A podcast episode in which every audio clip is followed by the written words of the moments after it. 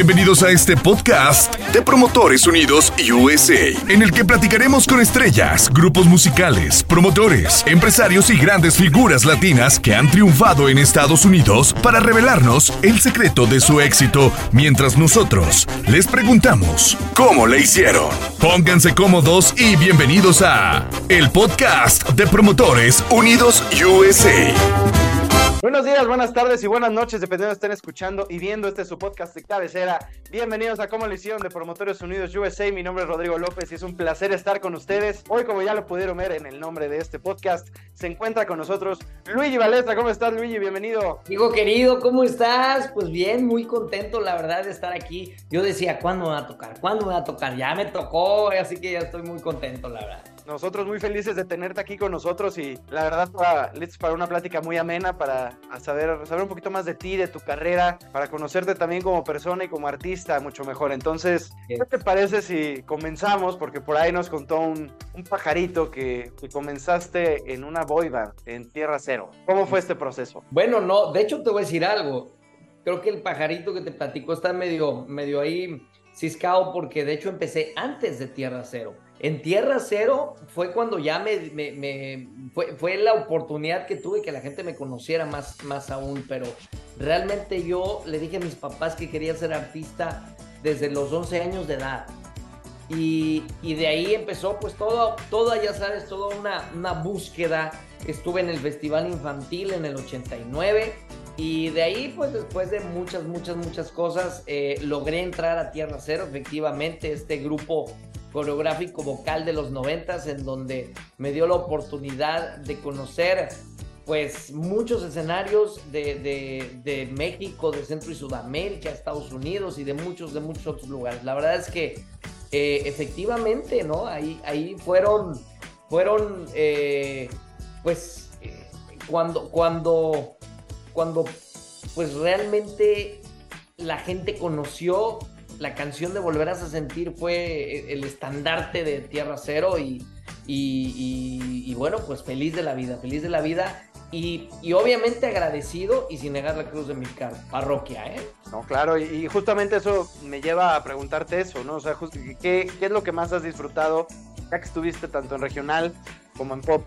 ¿Qué es lo que más has disfrutado? Disfrutaste ambas, pero, pero ¿qué tiene cada una que te enamoró? Te voy a decir algo, yo empecé a cantar en el regional mexicano. Mi primer canción que me aprendí en mi vida y gracias a esa canción yo decido decirle a mis padres que quería yo ser artista fue Caballo Prieto Azabache de Don Antonio Aguilar, ¿no? Y que cantaba por todos lados. Te voy a decir, eso era cuando tenía 6, 7 años, ¿sabes? Y gracias a eso, Teo, es cuando, cuando yo, yo decido ser artista la vida en el pop y en la balada me encantó, la verdad, la forma en que, en que, en que llevé e, ese momento de mi carrera me gustó muchísimo. Pero creo asegurar hoy en día, amigo, que el cantar música mexicana, mi voz tiene mucho mejor impostación, tiene, tiene como que más impacto. Estoy muy contento en esta nueva etapa de mi carrera. Entonces se podría decir que lo que te llama, por decirlo así, por llamarlo género de algún lado o demás, lo que te llama es el poder expresar mucho mejor, eh, interpretar mucho mejor a través de tu voz con el regional mexicano en la banda, ¿no? O sea, sí, sí se presta mucho más a que, a que puedas expresar cierto tipo de letras, eh, cierto tipo de, de, agudos, de graves, de, de todo esto para poder interpretar las canciones, que es lo más importante, ¿no? Totalmente de acuerdo contigo. O sea, eh, eh, creo, que, creo que le diste al clavo totalmente. Aunque con toda la historia que tengo del pop, la impostación vocal y la educación vocal que tuve en todos estos 34 años de carrera, bueno, 32 años de carrera artística antes de, llegar al regional, eh, pues me ayudaron a encontrar un sonido muy auténtico, la verdad. Un sonido que no es el típico sonido de la música mexicana, ¿no? Porque hay ahí una combinación y, la verdad es que pues ese es muy mío, ¿no? Ese es, es justamente una, una parte importante de mi propuesta ahora en la música mexicana, ¿no? Claro, totalmente. Y, sabes qué? que, que, hoy en día, antes probablemente no tanto, pero hoy en día yo creo que es un género muy competido o donde ya hay muchas bandas donde hay muchos solistas, donde hay muchos tríos, este, hay, hay de todo un poco, ¿no? Se ha ido diversificando de una forma impresionante que hoy en día tenemos exponentes internacionales y que dan a conocer el regional mexicano en todo el mundo, ¿no? Ya ni siquiera solo en Estados Unidos y México, sino estamos hablando ya que llega hasta Asia. Entonces, también esto, esto creo que es un gran trampolín para ti de decir, somos estandartes de México ante el mundo y es una responsabilidad más que nada, ¿no? El, el cada interpretación, cada video, cada canción, cada producción tiene que salir impecable porque está representando a un país, ¿no? Un género que nace aquí de, nosotros, que lo llevamos en la sangre todos nosotros los mexicanos. Entonces, esa responsabilidad, ¿cómo la llevas al momento de estar en el estudio grabando o en un escenario punto de subirte a cantar? De entrada, de entrada te voy a decir algo. Siempre pienso y analizo cuáles son las letras que voy a cantar. ¿Sabes? Porque justamente lo que acabas de decir es muy cierto el, hecho de poder tener la oportunidad de llegar a muchos corazones a través de la música y a través de nuestro talento, los artistas tenemos que al final del día pensar en el mensaje positivo que vamos a dar, ¿no? Y, justamente yo me, preocupo mucho de eso. Y por eso en esta primera etapa de mi carrera, literal estoy haciendo un tributo al regional mexicano o a la música mexicana de los noventas, con los grandes exponentes que tuvimos, ¿no? Como Juan Gabriel, como John Sebastian, como eh, el Buki, ¿no? Marco Antonio Solís, Pepe Aguilar, quienes al final del día, digo, Bobby Pulido, muchos otros, ¿no? Los Jonix, que, eran letras bonitas, eran letras de amor o desamor, pero al final del día en bonito, en romántico, en, en, con respeto a la mujer, ¿sabes? Con respeto a la sociedad. Y hoy em, justamente pienso mucho en eso que acabas de decir, ¿no? Y cuando me meto en un estudio de grabación, cuando me meto en un escenario, siempre al final del día quiero dejar huella positiva.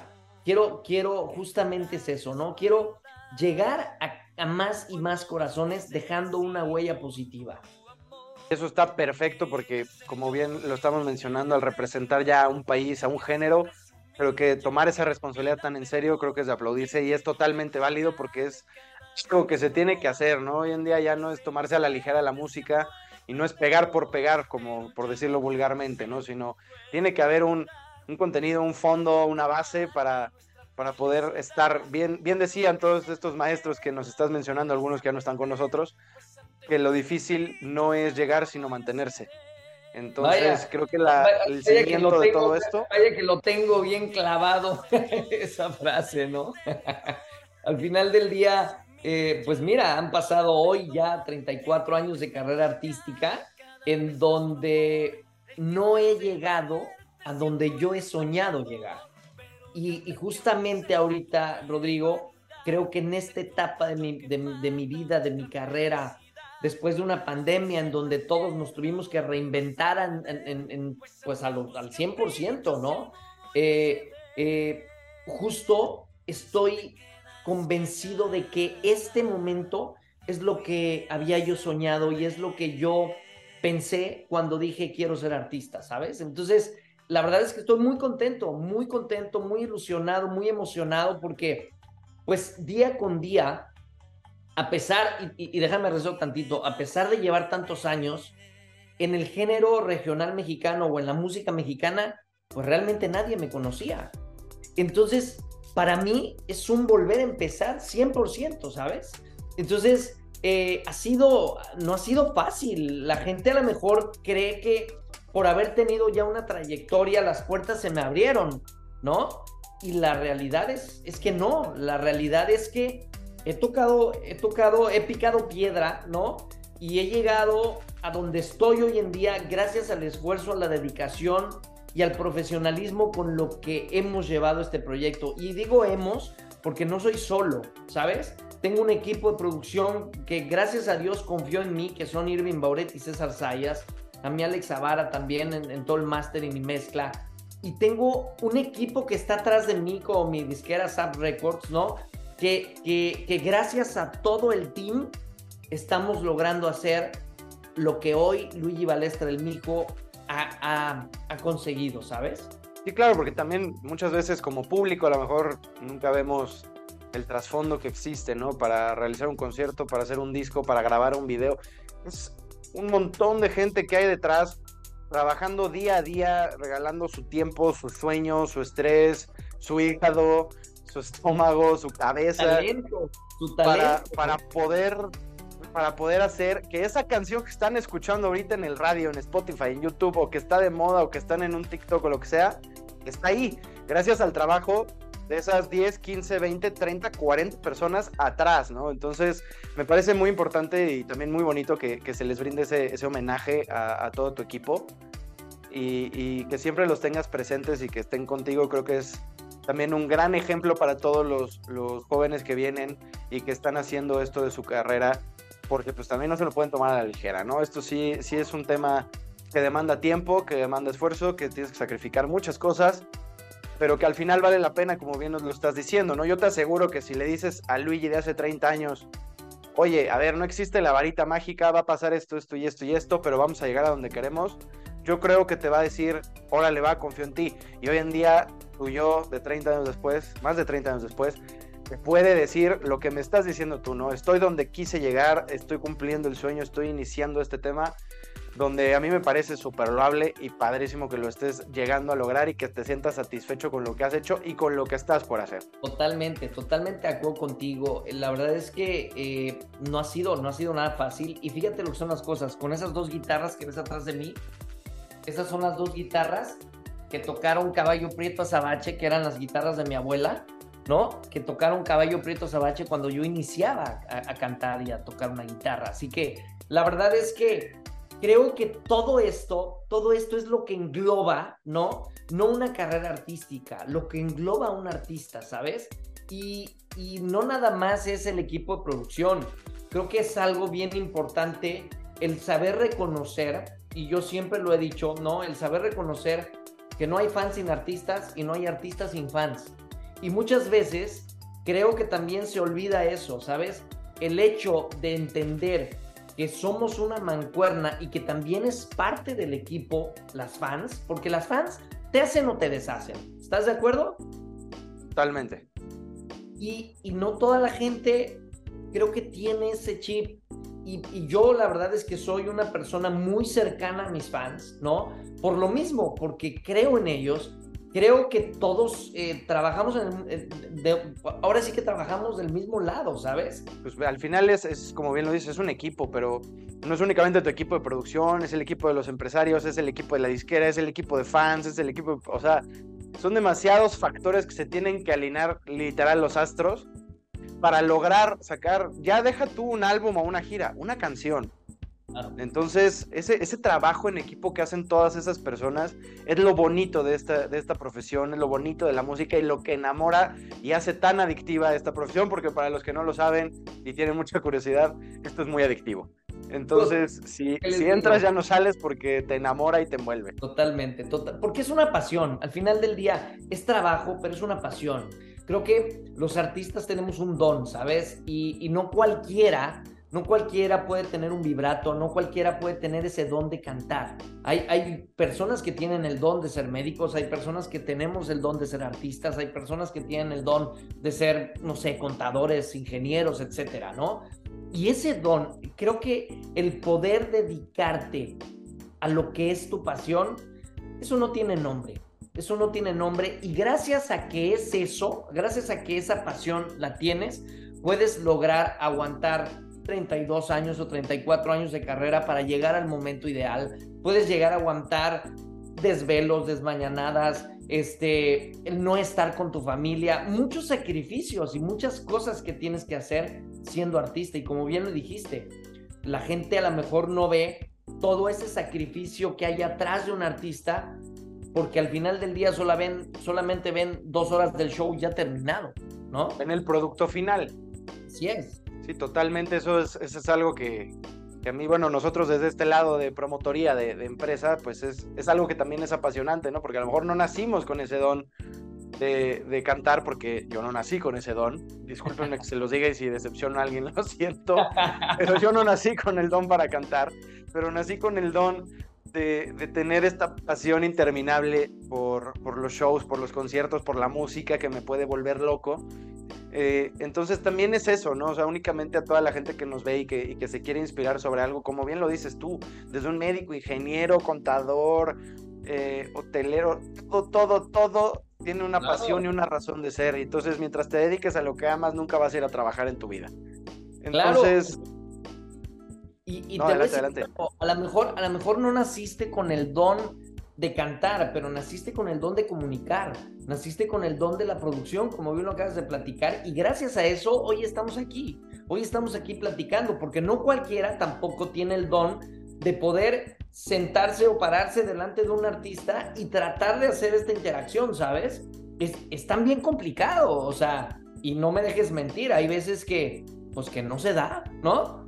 Sí, sí, sí, no, no, hay veces que no hay tanta química, pero pues es la chamba y, se saca y al final la verdad es que hemos sido muy afortunados aquí en, en Productores Unidos USA, hemos tenido invitadazos, nos hemos aventado unas pláticas que luego hasta ya nada más en córtale, porque si no a la hora de la edición te platico la hora de podcast, entonces justamente es para abreviar el, el contenido. soy fan de ustedes, ya había visto eh, el podcast tuyo, Rodrigo, y la verdad es que también muy agradecido contigo, con, con, Promotores Unidos USA por esta gran oportunidad y con todos los medios de comunicación, porque también esa es otra gran mancuerna de un artista. Los medios de comunicación, si no te abren las puertas, pues también es más difícil. Ahora, hoy en día, ¿no?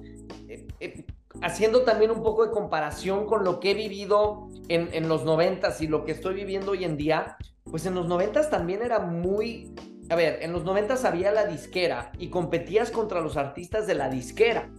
Hoy hay plataformas digitales, ¿no? Hoy, hoy hay plataformas digitales, pero compites contra miles y millones de personas que lanzan temas todos los días.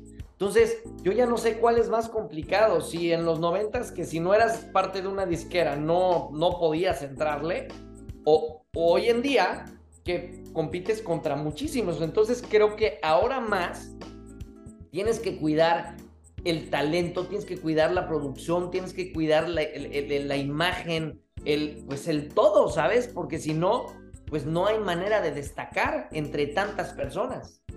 Sí, no, no, hoy en día es una cantidad incontable, yo creo ya, de, de personas que hay en TikTok que suben videos, que cantan, que todo esperando, como, como lo decíamos hace rato vulgarmente, pegar, ¿no?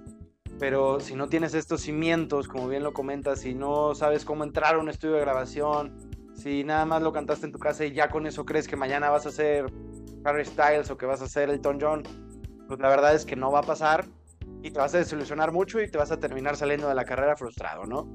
Entonces, el llevar este proceso como lo has hecho tú a lo largo de estos años me parece algo increíble siente, apasionado y, que hoy está rendiendo esos frutos, ¿no? Entonces también de aquí parte la otra pregunta que es, para este 2023, ¿qué vamos a esperar de ti?